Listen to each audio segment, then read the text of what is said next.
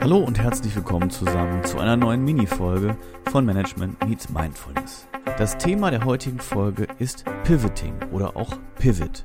Sicherlich haben einige von euch diesen Begriff schon mal gehört, wissen aber nicht so richtig, was sich dahinter verbirgt und genau das wollen wir in der heutigen Folge kurz auflösen. Zunächst mal ein Pivot unterscheidet sich grundlegend von dem Thema Pivot und Pivot-Tabellen, was dem einen oder anderen aus Excel vielleicht geläufig ist. Es gibt in der Tat auch einige Parallelen zwischen einem Pivot und einer Pivot-Tabelle, wobei ich da eigentlich gar nicht so sehr im Detail drauf eingehen möchte, weil das vielleicht halt in eine falsche Richtung führt. Schauen wir uns den Begriff Pivot einmal an. Woher rührt er eigentlich? Und jetzt werden einige von euch überrascht sein, es ist eigentlich ein Begriff aus dem Basketball. Viele von euch haben sicherlich den Sternschritt noch im Kopf und nichts anderes ist eigentlich ein Pivot. Es geht darum, dass man eben von einem festen Angelpunkt aus in sternförmiger Bewegung sich eben um die eigene Achse drehen kann, um verschiedene Optionen auszuloten. Dabei hält man den Ball fest in der Hand und kann eben schauen, wohin man abspielt. Das ist das grundsätzliche Thema, das ist der grundsätzliche Gedanke beim Basketball. Was bringt uns Pivoting denn jetzt überhaupt fürs Business? Nun ja, diese Drehung um die eigene Achse und das Abwägen verschiedener Optionen, genau das ist es, was für viele Unternehmen einfach extrem wichtig ist.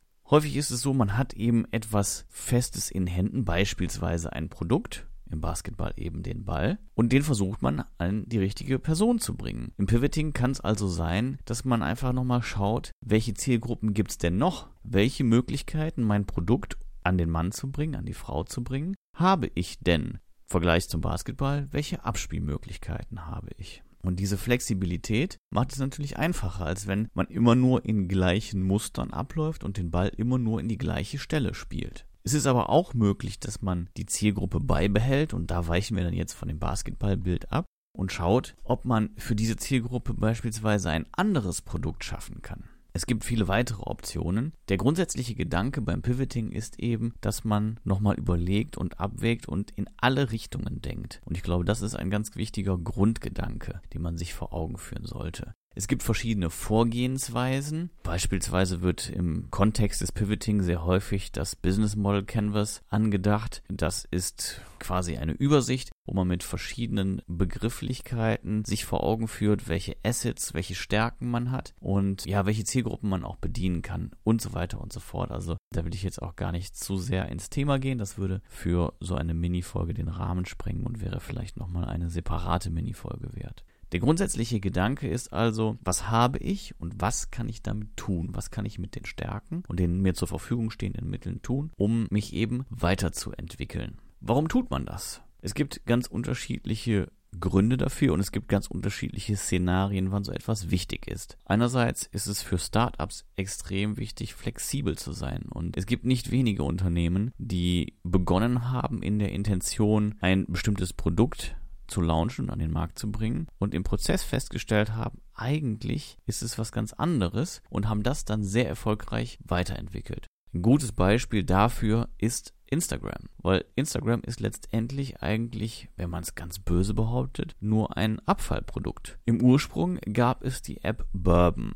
Bourbon war eine Plattform, bei dem Bourbon-Liebhaber unter anderem Fotos hochladen konnten. Und eigentlich war die App ein riesengroßer Flop.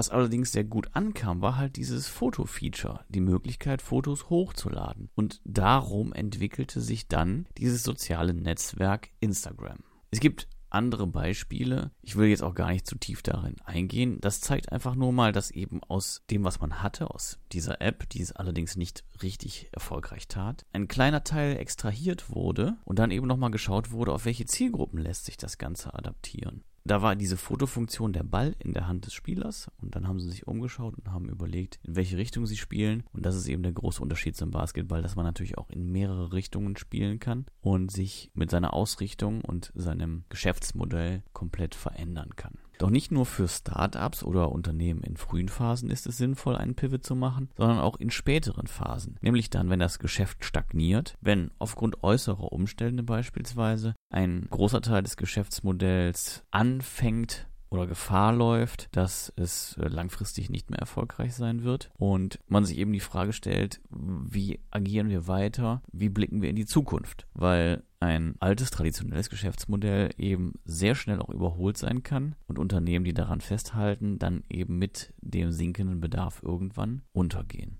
Zudem ist es die Möglichkeit für Diversifizierung, also sich als Unternehmen weiterzuentwickeln. Was hat das Ganze jetzt mit Achtsamkeit zu tun? Ich denke, es liegt ein bisschen auf der Hand. Das eine ist, dass man überhaupt feststellen muss, dass der Weg, den man eingeschlagen hat, langfristig nicht zum großen oder größtmöglichen Erfolg führen wird. Das ist der erste Punkt, wo es schon mal wichtig drauf ist zu achten. Der zweite Punkt ist festzustellen, was man denn an Stärken, an Assets zur Verfügung hat. Bleiben wir im Beispiel Instagram. Da ist es eben die Feststellung, dass dieses Foto-Feature doch stark ist, auch wenn der Rest nicht hundertprozentig funktioniert. Häufig tendieren wir dazu, wenn etwas nicht so aufgeht, wie wir es uns vorstellen, dass wir alles verteufeln. Allerdings ist es genau dann wichtig zu schauen, Moment, stimmt das wirklich? Oder gibt es Teile, Bestandteile, die sich doch als sehr wirkungsvoll und sehr gut erwiesen haben und auf denen es sich lohnt aufzubauen und weiterzumachen.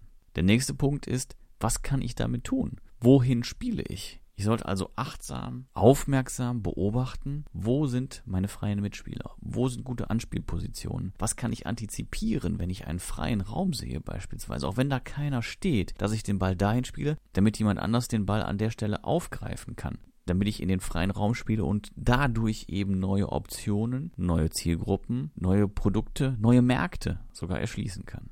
Fazit der heutigen Folge.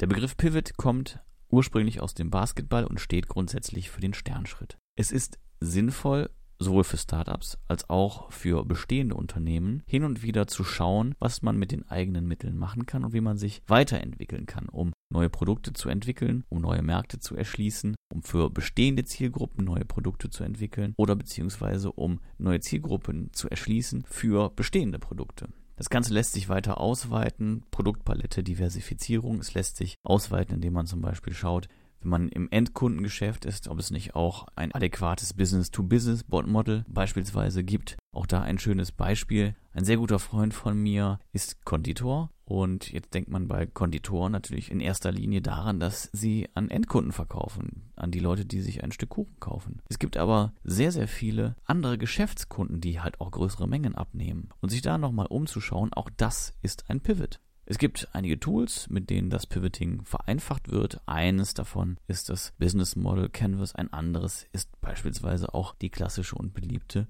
SWOT-Analyse. Selbstverständlich lässt sich dieses Pivoting-Modell auch auf viele andere Bereiche anwenden. Es lässt sich auch auf persönliche Lebenssituationen etc. anwenden. Der Grundgedanke ist eben, dass man von einer stabilen, sicheren Position aus sich flexibel zeigt, in alle Richtungen schaut, in alle Richtungen denkt und sich eben überlegt, was kann der nächste Schritt sein, wie kann ich durch eine neue Aktion einen Mehrwert schaffen. Ich hoffe, die Folge hat euch gefallen und etwas weitergebracht und vielleicht auch ein wenig Licht ins Dunkel gebracht, was das Thema Pivoting anbetrifft. Ich glaube, ich werde demnächst anschließend dazu nochmal weitere Folgen machen, die vielleicht auf das Business Model Canvas Modell eingehen oder vielleicht mich auch nochmal intensiver mit SWOT beschäftigen, weil auch da gibt es in meinen Augen einige Dinge, die zu berücksichtigen sind und die sehr spannend sind und wo man mit einfachen Mitteln auch sehr viel bewegen kann. Das war's für heute. Wenn ihr Anregungen dazu habt, wenn ihr weitere Beispiele für gute Pivots habt, wenn ihr ja gar nichts davon haltet und ganz andere Ideen habt und sagt, ja, wir müssen mit einem ganz anderen Modell da mal rangehen und das beleuchten, dann lasst es mich sehr gerne wissen und schreibt eine E-Mail an die info at m-x-m.net. Ansonsten schaut gerne vorbei in den sozialen Medien. Vielleicht haben wir da ja auch nochmal einen spannenden weiteren Ansatz zum Thema Pivoting für euch. Hinterlasst gerne Sterne, Herzen, Rezensionen, wenn es euch gefallen hat. Und vergesst selbstverständlich nicht, das ist das Wichtigste, den Podcast zu abonnieren. In diesem Sinne, ich wünsche euch erfolgreiches Pivoten. Schaut mal, was für Möglichkeiten ihr noch habt. Und vielleicht ist ja eine gute Option, tatsächlich einfach dem Podcast weiterzufolgen und zu schauen, was sich da dann noch an Impulsen für euch ergibt. Also, das war's für heute. Mein Name ist Philipp und das war Management Meets Mindfulness.